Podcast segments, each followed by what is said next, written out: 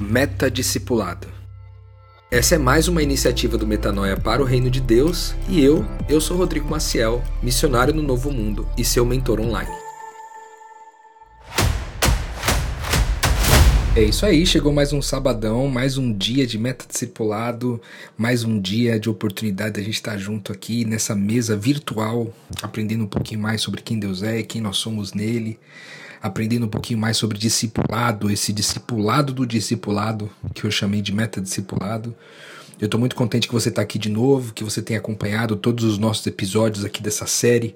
Afinal de contas, ela está sendo preparada exclusivamente para você que tem procurado, né, tem desejado, tem sonhado, tem imaginado, tem criado, quisto é, ser um discípulo de Jesus a cada dia, no seu contexto, nas suas circunstâncias.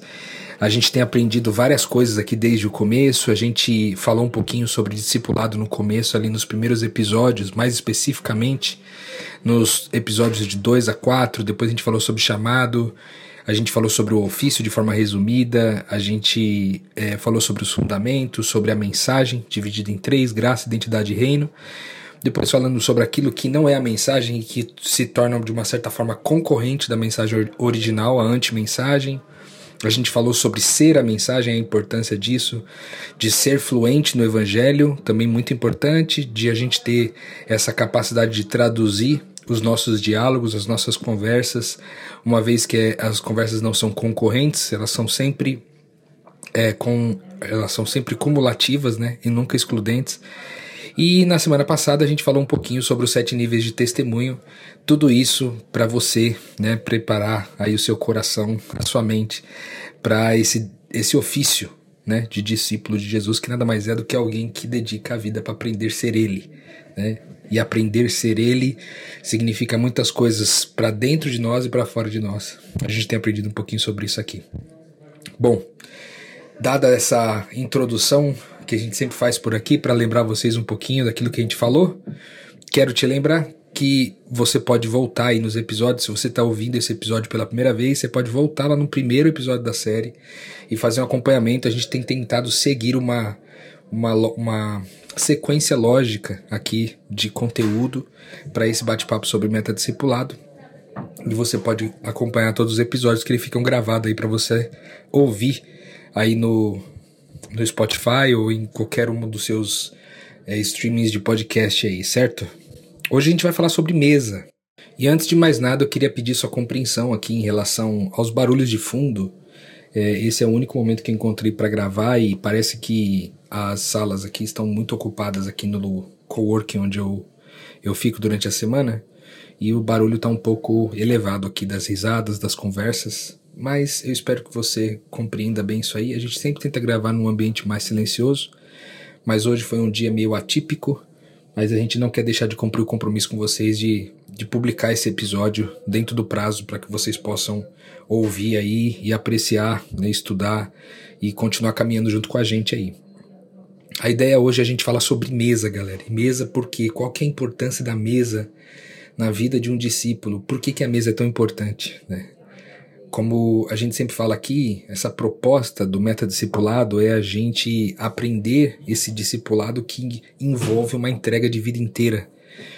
É uma, uma escolha de dedicar a vida a ser alguém, né? Não é dedicar a vida em seguir alguém. Envolve seguir alguém também, mas é dedicar a vida em ser esse alguém quem a gente segue não é basicamente seguir por seguir, não é seguir porque ele tem alguma coisa para me oferecer, não é seguir porque eu ganho alguma coisa com isso, é seguir porque parte de ser alguém é seguir essa pessoa, certo? E a mesa era muito importante para Jesus, muito importante. Existem várias referências nos evangelhos desse momento à mesa que Jesus repartia, o momento que ele repartiu com Zaqueu, as vezes que ele repartiu com seus discípulos, é, as vezes que ele é, aumentou, multiplicou a quantidade de pães para ter uma mesa sinistra, assim, de grande, né, vamos dizer, uma mesa enorme com milhares de pessoas, né, ele repartindo o pão. Então a comida, o pão, tem um significado especial para Jesus. Tem um, um, texto nos evangelhos que Jesus fala que ele ansiou pela eternidade inteira ter aquele tempo de mesa com os discípulos. Naquela última mesa, né, onde ele, ele anunciaria o que estaria por vir, é, de todas as dificuldades que ele passaria, mas também anunciaria o cumprimento do seu propósito. Por que, que a mesa também é tão importante para nós? Porque a mesa é o lugar onde nós compartilhamos do mesmo Espírito que Jesus compartilha a mesa. E por que que isso é tão importante? Por que que esse símbolo é tão valioso?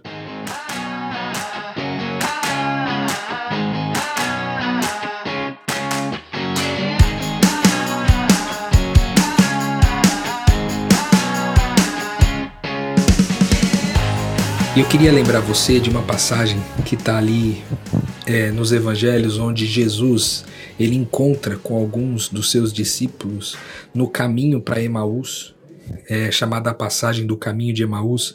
Logo depois de ressuscitar, Jesus encontra com esses dois e os dois não reconhecem Jesus. E eles vão conversando a viagem inteira juntos sobre várias coisas, sobre. É, e, e, eles, inclusive, se sentem surpresos, né? porque eles perguntam: você não está sabendo o que aconteceu? Né? O nosso mestre, cara, ele morreu. E era o próprio Jesus que estava ali, aqueles que, aquele que eles achavam que tinha morrido, ele estava vivo, mas eles não conseguiram reconhecer. E eles foram caminhando. E quando eles chegaram perto de casa, eles convidaram Jesus, sem saber que era Jesus, para comer junto com eles. E quando eles sentaram à mesa, o texto diz que Jesus deu graças, partiu o pão, entregou para eles e os olhos dele for, deles foram abertos e eles enxergaram que era Jesus que estava ali. E eu gosto demais desse texto, cara. Por quê? Porque ali dá um recado pra gente muito importante, que um pequeno Cristo, ele é reconhecido à mesa, ele é reconhecido por um coração grato que reparte. Cara, isso é muito importante para nós e eu quero gastar um tempo explicando um pouco do contexto. No ambiente religioso, a gente aprende muita coisa sobre essa mesa, né? A gente vê ali o momento da ceia ou da santa ceia, a gente aprende que aquele sangue, né, aquele vinho, o suco de uva representa o sangue de Jesus que foi derramado por nós na cruz, né, o sacrifício de Jesus. A gente aprende que o pão que a gente parte ali é o pão que é o corpo de Jesus, né, que foi dado em favor de nós. A gente aprende tantas coisas, né, simbólicas e que são muito importantes de fato. O problema é que o simbolismo, às vezes, é de forma. Eu, eu não diria o simbolismo, mas eu acho que o apego a esse simbolismo, quando ele passa do ponto, ele se torna mais religiosidade do que de fato ele comunica um sentido mais profundo. E eu acho que isso que aconteceu com muitas das nossas comunidades por não entender exatamente o que isso significa. Jesus, quando ele parte o pão, quando ele, ele divide o, o suco de uva, divide o pão, é, o texto diz que ele deu graças a Deus por isso e depois ele partiu e dividiu com seus discípulos e disse: Façam isso em memória de mim todas as, todas as vezes que vocês comerem. O que ele está dizendo é que é, é para gente, com o coração grato, repartir esse é o grande símbolo da ceia. O que é para ser reproduzido em todas as refeições, porque ele diz: façam isso em memória de mim todas as vezes que vocês comerem. Ele está dizendo sobre a gente ter essa, essa, esse espírito na mesa de um coração grato que está disposto a repartir, de um coração grato que parte o pão e divide porque entende que o pão é nosso, que entende que o provedor que está ali daquela mesa é o mesmo provedor para todos.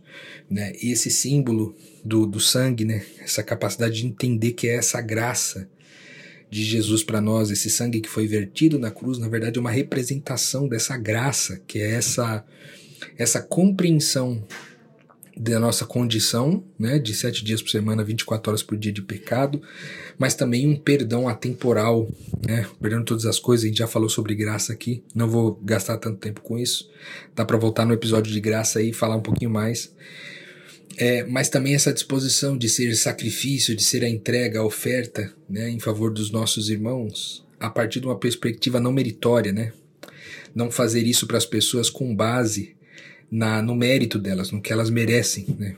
Então Jesus vem ensinar que essa mesa não é um lugar para comer, mas é um lugar para repartir. E é tão verdade isso que Paulo faz uma crítica, em uma das suas cartas, ele faz uma crítica ao povo que diz assim: cara, vocês, as, as reuniões de vocês para a ceia fazem mais mal do que bem. Porque quando vocês se reúnem, vocês se reúnem para cada um é, comer o seu próprio pão. Cada um apressadamente comer o seu próprio pão. De forma que é, o que ele está dizendo é que essa reunião faz mais mal do que bem, porque essa reunião está sendo para que as pessoas se reúnam para cada um satisfazer a sua necessidade, e não para cada um estar disposto a repartir e sanar a necessidade do outro. Então, esse símbolo da mesa, ele acaba sendo um dos símbolos máximos dessa fé, dessa espiritualidade de Cristo, que é essa disposição de que em todos os lugares onde houver alimento, haverá essa compreensão de um espírito grato que reparte, que não só reparte o pão físico e o suco de uva ou vinho é, de forma física, material, mas o que isso simboliza, né? O pão que é essa capacidade de repartir a vida, né? Que é repartir o tempo da gente, repartir os recursos, que a gente tem, repartir o nosso conhecimento, a nossa sabedoria, o nosso talento, mas também repartir essa graça. A gente entendeu que a gente recebeu um depósito zilionário de graça. E por conta disso a gente pode é, oferecer graça sem medida para qualquer pessoa, porque não há depósito maior de graça do que aquele que a gente recebeu. Então, se eu recebi uma graça gigantesca, eu com coração grato agora reparto essa mesma graça. É, então isso é um grande, é, é, um grande, é um grande símbolo, mas também é o grande ritual, vamos dizer assim, desse espírito crístico, né? Essa capacidade da gente de com coração grato repartir, né? Repartir pão, repartir vinho, sim, mas repartir essa condição de, de graça e essa disposição de viver em favor do nós, né?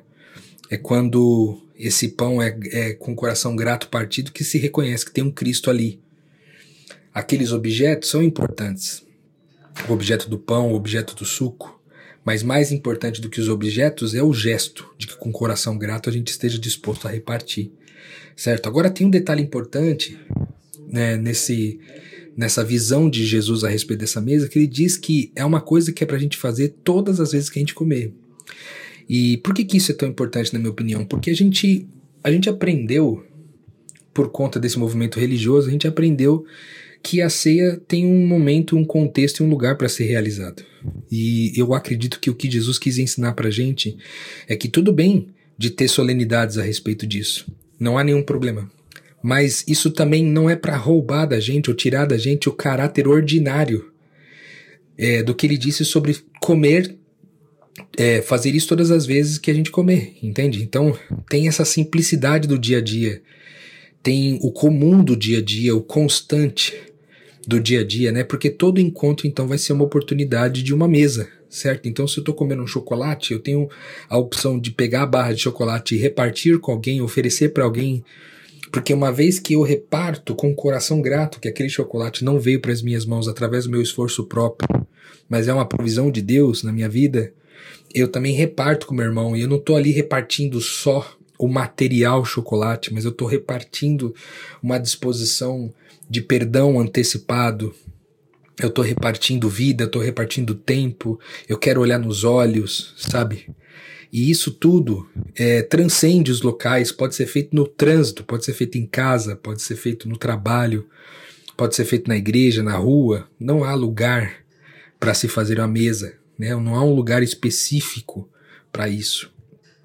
E, e é lógico que nesse movimento me parece ter uma sacralidade significativa no lance do, do, do comer junto, sabe? Com essa ideia de que se eu estou no mesmo lugar repartindo o mesmo pão, há uma ideia de que há um mesmo provedor para aquela comida, de forma que aquele provedor é quem nos dá essa unidade, essa capacidade de sentar à mesa. E embora sermos diferentes, a gente poder se olhar como um, como parte do mesmo, né, que no caso seria filhos do mesmo pai.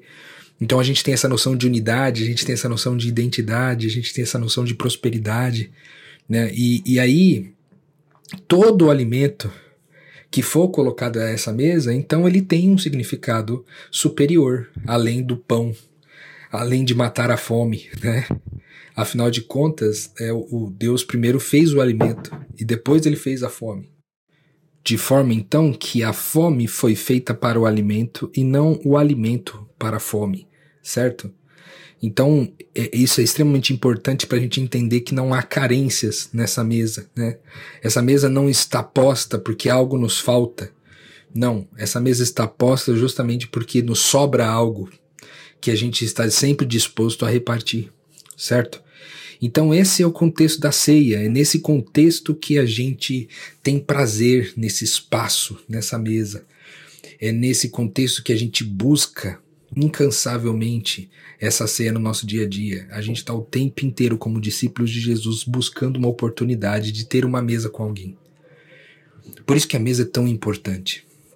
Por isso que a mesa é tão significativa. Né? A gente fala sobre a mesa ter essa noção também da glória de Deus, né? Porque ali, naquele lugar, a gente consegue manifestar, a gente consegue perceber com mais intensidade essa glória de Deus que é revelada nessas quatro faces que a gente sempre fala aqui, né, de vontade, verdade, bondade e beleza.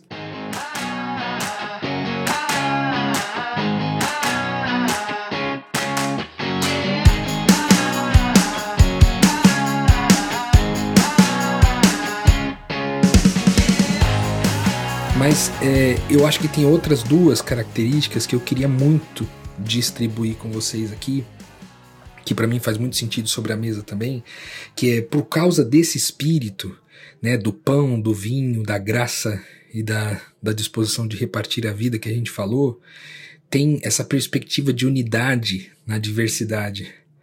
De forma que naquela mesma mesa o parecido pode sentar com o diferente. O pobre pode sentar com o rico, né? o marginalizado ele pode sentar com o influente, a vítima pode sentar com o seu algoz, a mulher pode sentar com o homem, a criança pode sentar com o idoso. O doente sentar com o saudável e o vegetariano sentar com o carnívoro. O homo afetivo sentar com o hétero. Aquele com quem a gente tem nojo sentar com aquele com quem a gente tem prazer de conviver. Aquele que é religioso sentando com aquele que é livre. E aquele que é tímido sentado com aquele que é falante aquele que é de um signo sentado com aquele que é de outro signo. E assim vai. Ou seja, na perspectiva da mesa, nós podemos sentar à mesa com qualquer ser humano, uma vez que a gente está disposto a, naquela mesa, revelar o Espírito de Jesus para quem quer que componha aquela mesa. Espírito de Jesus esse, que é essa noção de unidade, de pertencimento a essa mesma família espiritual, e por isso a gente está disposto a oferecer graça e vida para essas pessoas né, o tempo inteiro. Além disso, nessa mesa há uma distribuição de afeto, uma disposição constante de ouvir e de falar, uma disposição constante de servir, mas também de ser servido, de chorar e de rir, né? uma disposição constante de ser vulnerável, mas às vezes também de não ser. Mas o mais importante é que não há aspecto nenhum nessa mesa que nos impeça de estar reunido com quem quer que seja, certo? Então essa mesa é essa disposição constante de transbordar a graça. Vamos dizer assim, que se a mensagem de Jesus é a graça, a principal mensagem dele é de que os pecados estão perdoados, de que Deus está reconciliado com a gente, nada melhor e mais comunicativo e mais precioso, mais profundo do que a gente viver da mesma forma. Porque eu posso dividir a mesa com alguém dizendo: Olha, Deus tem misericórdia de você. Isso tem um nível de profundidade. Mas o nível de profundidade aumenta muito quando diz que não somente Deus tem misericórdia daquela pessoa e ama aquela pessoa e oferta a graça para aquela pessoa, mas eu também, que estou ali na realidade, na prática, no visível, também estou disposto a entregar isso aí. E o que, que não é mesa, né? Se mesa é tudo isso que a gente falou, o que, que não é mesa? O que, que não traz esse significado de mesa segundo o Espírito de Jesus Cristo? Eu acho que a primeira característica é essa mesa que a gente faz para poder matar a fome. né? A mesa que a gente faz porque a gente quer comer e tá todo mundo ansioso para matar a sua própria fome. Eu acho que nesse espírito eu, os encontros tendem a não representar bem quem Deus é. é. A segunda característica, que também está atrelada a essa aí de, de matar a fome, mas é uma camada um pouco mais profunda, é, é, é um espaço e tempo para você reclamar o seu direito sobre alguma coisa. Eu não sei quantos de vocês já passaram por isso, mas em algumas famílias que eu tive a oportunidade de visitar, a mesa era sempre um lugar onde as pessoas reclamavam aquilo que estava faltando para elas. Era um lugar onde as pessoas reclamavam que que, que as pessoas deveriam ter feito para elas e não fizeram. Né? É um lugar para se cobrar as coisas, se cobrar o que o outro deveria ter feito e não fez e o que eu deveria ter recebido e não recebi.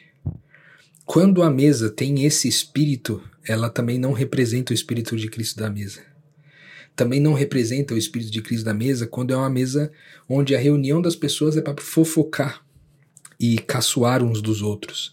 E aqui não estou dizendo para que não haja alegria né, e não haja é, não haja festa nessa mesa, né, mas é possível fazer festa e é possível ter alegria sem precisar fofocar ou denigrir a imagem de alguém né? Porque isso aí deporia contra todo o lance de graça e vida que a gente está disposto a repartir nessa mesa, certo? Também não é um lugar de cobrar o desempenho das pessoas, né? nem cobrar o desempenho daquele que preparou o alimento, daquele que comprou o alimento, e nem daqueles que estão envolvidos no contexto, dizendo para as pessoas o que, que faltou para elas fazerem que elas não fizeram ainda. Né? Isso não faz parte desse espírito dessa mesa. E por último, também não faz parte do espírito dessa mesa a nossa disposição de excluir alguém. E aqui, quando a gente fala sobre excluir alguém, nós não estamos falando sobre você reunir um monte de amigos e não chamar alguns. É, é lógico que se você pudesse chamar todos os seus amigos para todos os encontros, isso seria muito bom.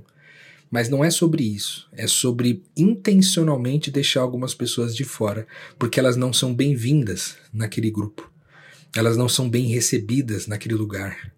Então, esse espírito com o qual você vai à mesa, ele passa a ser é, um espírito anticristo, certo? Um espírito de exclusão. Né? A, ali em Provérbios, no capítulo 6, a gente vê que Jesus considera, que Deus considera é, abominação para ele quando há alguma separação, uma intenção de separar pessoas. Então, essa essa nossa necessidade de exclusão, essa nossa tendência à preferência e, por consequência, excluir alguns, fala de uma mesa baseada no espírito do anticristo, certo? E não é essa mesa que nós estamos procurando viver como discípulos de Jesus. Cara, aqui eu queria chamar sua atenção nesse final de episódio, aqui nos últimos minutos que a gente tem junto, é, no dia de hoje, eu queria chamar tua atenção para o quanto isso importa para nós, o quanto isso é importante, o quanto isso é significativo para nós, os discípulos de Jesus, aqueles que se entendem como pequenos cristos, aqueles que se entendem como filhos de Deus.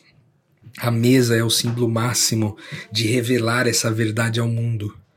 É o símbolo máximo não só de revelar para o outro, mas de lembrar para mim também porque muitas vezes na correria do dia a dia, na, nas nossas ocupações, a gente se distrai com tantas coisas e a gente se esquece que a gente tem um mesmo Pai, que a gente faz parte de uma unidade, que há prosperidade nessa unidade, que há prosperidade nessa identidade.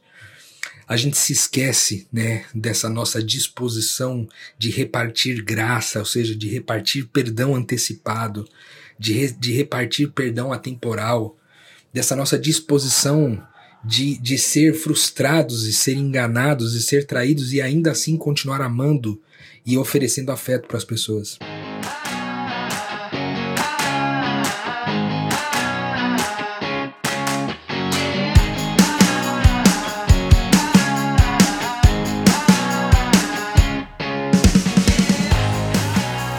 É mais do que isso, é um lugar para a gente lembrar que a nossa vida é para ser repartida assim como o corpo dele foi repartido. Eu não sei porque pouquíssimas pessoas falam sobre isso, mas é, em especial nesses rituais né, de Santa Ceia, as pessoas falam muito sobre o Jesus que repartiu o seu próprio corpo físico com a gente, mas a gente se esquece que o corpo de Jesus é o que ele chama da igreja dele. São as pessoas que o compõem, são os pequenos cristos, esse espírito reunido, e isso também é repartido em favor do mundo, em favor das pessoas, em favor dessa unidade, dessa unidade na diversidade certo? Então, para nós é muito caro esse momento. E a gente não faz dele um momento solene apenas. Ele pode ser solene. E que bom que ele seja solene desde que haja reflexão a respeito. Mas é, ele é também cotidiano. Ele é também no nosso dia a dia. Quando você toma café da manhã com a sua esposa, de manhã e seus filhos é quando você vai para o trabalho e na hora de almoçar você escolhe intencionalmente não ir almoçar sozinho. E se você tem condições, você evita almoçar sozinho o máximo que você puder. E você encontra com um morador de rua e às vezes você é, se constrange com isso e crê de levar esse cara para comer com você, sentado na padaria. E não é, você sendo aquele que entrega o alimento e vai embora. Não é na disposição de apenas matar a fome dos outros, é na disposição de se relacionar, certo? A mesa é a melhor oportunidade para a gente se relacionar, mas ela tem um espírito, esse espírito de sacrifício, de entrega, de oferta em favor dos nossos irmãos, esse espírito de criação da realidade para amar cada vez mais e melhor, esse espírito de repartir perdão repartir graça, de saber que as pessoas não precisam desempenhar na nossa frente de saber que elas podem ser elas mesmas, elas podem descansar na sua finitude, no seu pecado, na sua culpa, na sua irresponsabilidade. Não há limites para essa mesa. E eu gosto muito de pensar que uma das, um, um dos melhores ambientes onde é, a liberdade dos filhos de Deus melhor se manifesta é nesse ambiente que a gente pode estar com qualquer pessoa. E a gente, a gente não está com essas pessoas olhando para elas e acreditando que essas pessoas são pessoas diferentes de nós. É, ou melhor, sabendo que elas são diferentes de nós, entender que elas são nós. Nós somos ela. Né?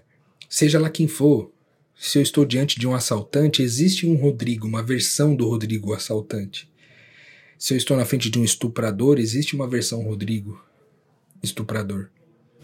Se você, se você está diante de um criminoso, de um assassino, existe uma versão Rodrigo do assassino. Então, são encontros que a gente está sempre encontrando com a gente mesmo. De forma que eu não posso excluir aquela pessoa da comunhão, da mesa. Eu não posso excluir essa pessoa porque eu entendo que eu participo de quem ela é. Se Deus escolheu que essa pessoa participasse de quem ele é, quem sou eu para escolher que essa pessoa não participe de quem eu sou? Entende? Então a mesa, esse desejo constante, esse, esse, isso tá no nosso, no nosso prazer mais incipiente, galera. Sabe? Como pequenos cristos, o que a gente mais quer são oportunidades de mesa, oportunidades de repartir a graça.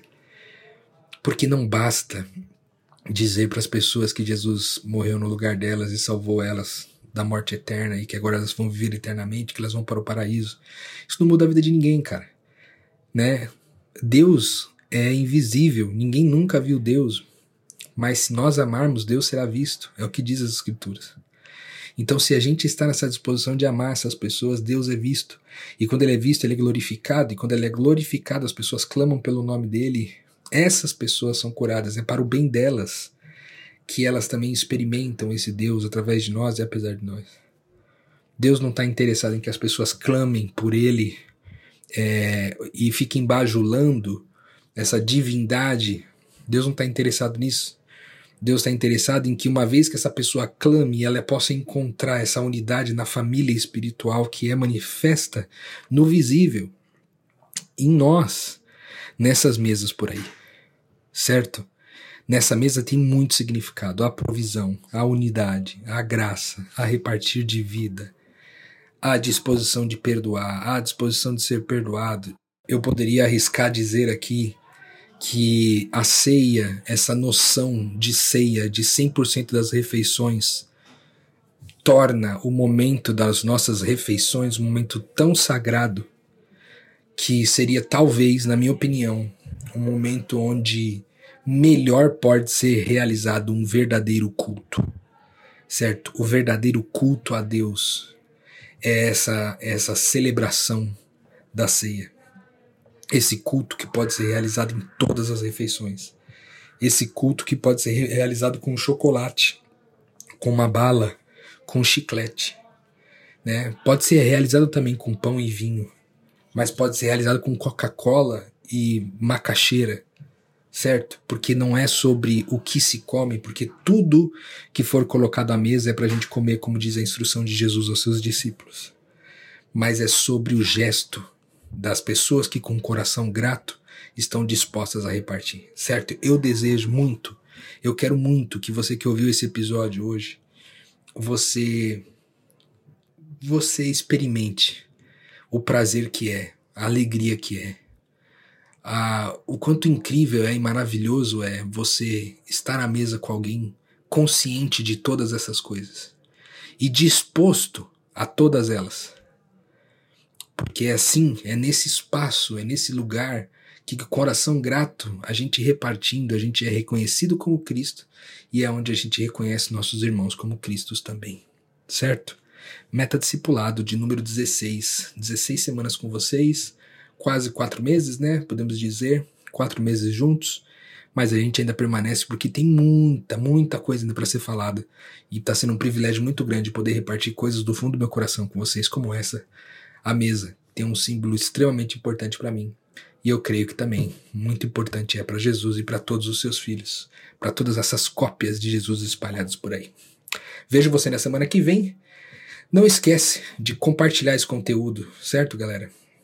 Compartilha desde o primeiro, pro seu amigo, pro seu colega da igreja, para a pessoa que caminha com você, para que as pessoas entendam exatamente o que, que discipulado significa e quem sabe elas possam tomar a decisão de viver isso aqui de forma mais profunda, certo? Esse é o nosso desejo, essa é nossa alegria, esse é nosso querer. Te vejo na semana que vem.